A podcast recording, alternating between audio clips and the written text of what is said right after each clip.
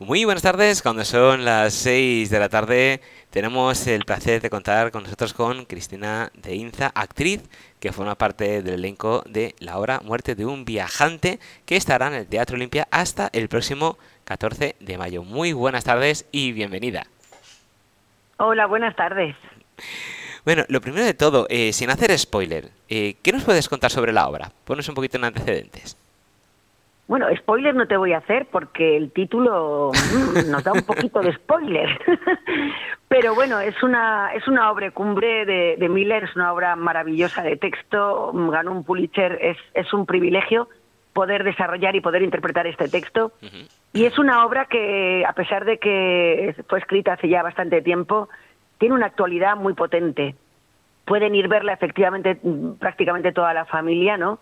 Y es curioso porque porque todo el mundo se identifica. Ahí es em, un poco el sueño americano eh, es una familia compuesta por dos hijos hay problemas padres e hijos hay el problema de, del capitalismo terrible que nos va absorbiendo y nos va comiendo por los pies y, lo que eso influye en la familia y en las expectativas que uno pone en los hijos y demás. Y bueno yo creo que es una obra que, que, que, que toca mucho el corazón. Háblanos de tu personaje bueno, Linda es la mujer, la mujer, la esposa de Willy Loman, la madre de los dos hijos, y es como siempre está siendo así en la vida, ¿no? Aquí van pasando los siglos, pero es un poco el sustento, en este caso emocional, porque en aquella época la mujer todavía no trabajaba. Entonces sí que era un poco el sustento de mantener a la familia unida, de, de que todo eh, fuera por, por, por, el, por un carril de, de, de productividad, de éxito, de estar bien todo el mundo y un poco pasando por encima de los de los problemas que pudiera haber internos, ¿no? Entonces esta mujer, bueno, es, es, es, ama a su marido por encima de todas las cosas, es una mujer en cierta parte sumisa, eso sí, ella quiere estar que la familia siga estable, que todo permanezca igual y va a luchar contra eso, tanto va a luchar que, que esto sí que es raro en aquella época, que hay, hay un momento en la obra, ¿no? En que en que si ve peligrar la, la salud o la o, o, o el estado de, de su marido, prefiere que sus dos hijos, que ya son mayores, salgan de casa. O sea, no quiere más peleas, no quiere más cosas, eso lo pone por encima.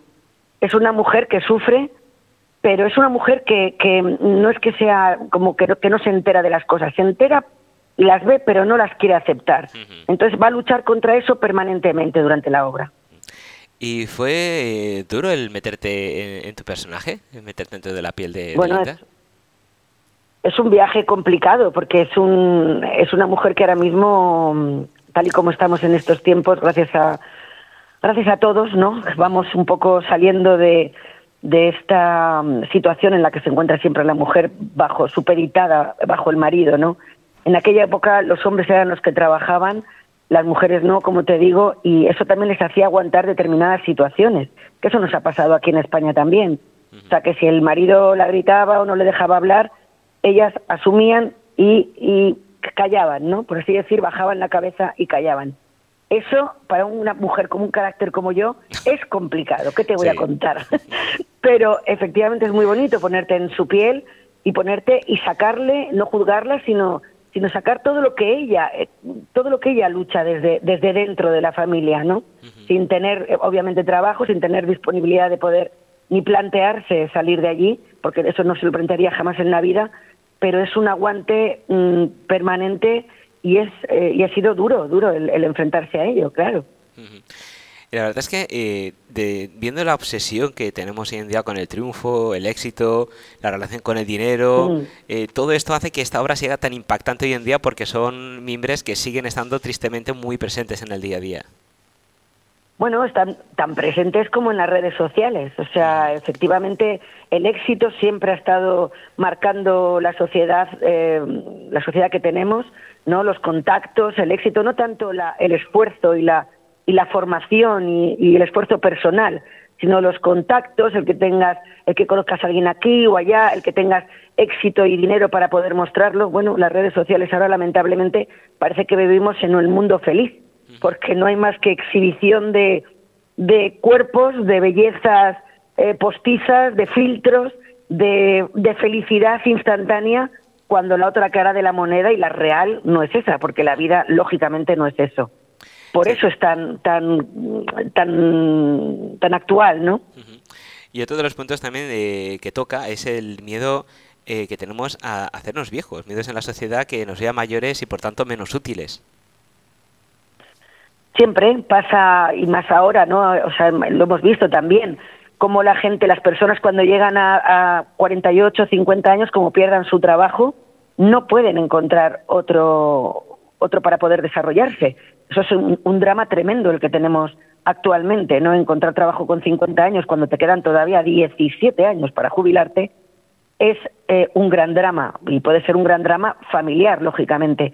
Cuando llegas a la, a la vejez o vas llegando a la vejez, tú no ves, como le pasa a Willy Loman, ese éxito que él pensó siempre que iba a ser para él y para sus hijos, eh, se, le, se le cae todo el mundo encima, se le cae la vida encima al no conseguir ese éxito. Da lo último ya que puede dar, que es el seguro de vida. Tan tétrico como eso, sigue siendo el dinero lo, lo que prima, ¿no? Como has comentado al principio, la obra eh, puede ser una crítica o es una crítica al sueño americano, unos ideales, que en el transcurso de la obra, sobre todo el final, pues se ve que no son tales. Eh, ¿Cuál crees que podría ser la reflexión en el desenlace de esta historia? Bueno, yo creo que la reflexión la tenemos que que tener todos en, en el sentido de que efectivamente eh, el éxito, el dinero eh, no da la felicidad, la felicidad la da el día a día, el, el poder manejarte, el no ser, el no querer eh, pasar por encima de nadie ni por encima de nada, sino intentar hacer cosas que a ti te gusten, cosas que puedas realizar y si no, por lo menos tener un, un trabajo que te pueda durar. Pero el éxito no está tampoco en ello. Yo creo que, que la familia eh, la familia, los amigos, el amor, yo creo que es donde, donde el ser humano debería de, de poner la base de su felicidad y no en el, en, el, en el conseguir cada vez más y cada vez más. Que lo estamos viendo hasta con todas las corruptelas. Y de, bueno, pero ¿cómo que pueden ser siguiendo corruptelas si, ya tienen mucho dinero? Bueno, pues eh, parece que el, que el poder y el dinero quiere más poder y más dinero. Es como un animal salvaje que no tiene fondo, ¿no? y yo creo que, que el, el, ser humano tiene que tiene que virar virar 180 grados no y volver a su esencia no pues sí para para qué dirías que está aconsejada esta obra quién, quién es importante que la vea pues mira yo yo me sorprendió mucho cuando estuvimos en Madrid porque vino vino gente joven te hablo gente joven de 16 17 18 años que es, es una obra de, de texto denso de, de problemas grandes y yo no sabía cómo iban a reaccionar. Hicimos también una función muy interesante que no hemos hecho más que una, llevamos ya más de 200, más de 190 funciones, pero hicimos una para institutos y me sorprendió muchísimo lo atentos, lo fantásticos que estaba la gente joven. O sea, la gente joven se queda parada en el, o sea, pegada a la, a la butaca, ¿no? Eso es muy muy interesante de ver. Luego también es verdad que toda la, gente a partir de los 16, 17 años, no digo menores porque es quizá un poco dura, pero a partir de los 16, 17 años yo creo que llega perfectamente, la van a disfrutar muchísimo, se van a sentir muchos identificados, unos con el conflicto padres e hijos, otros con, con, la realidad de que tenemos los que somos más mayores, ¿no? Por así decir, pero, pero puede gustar efectivamente a todo, a todo ese, a todo ese abanico de edad. Eh, ¿Y qué te gustaría que se llevara la gente cuando se cierra el telón, se va a su casa y bueno, cuando es una obra de este tipo, pues siempre la tienes en la mente, la vas analizando, vas recordando cosas? ¿Qué, sensaciones o qué pensamientos te gustaría que se llevara? Bueno, es una obra que da, es curioso porque antes de aplaudir hay veces que se crea un silencio, como que esto ha acabado aquí o esto va a continuar y nos van a decir la segunda parte, ¿no? ¿Qué pasa con Linda, los hijos y demás, ¿no?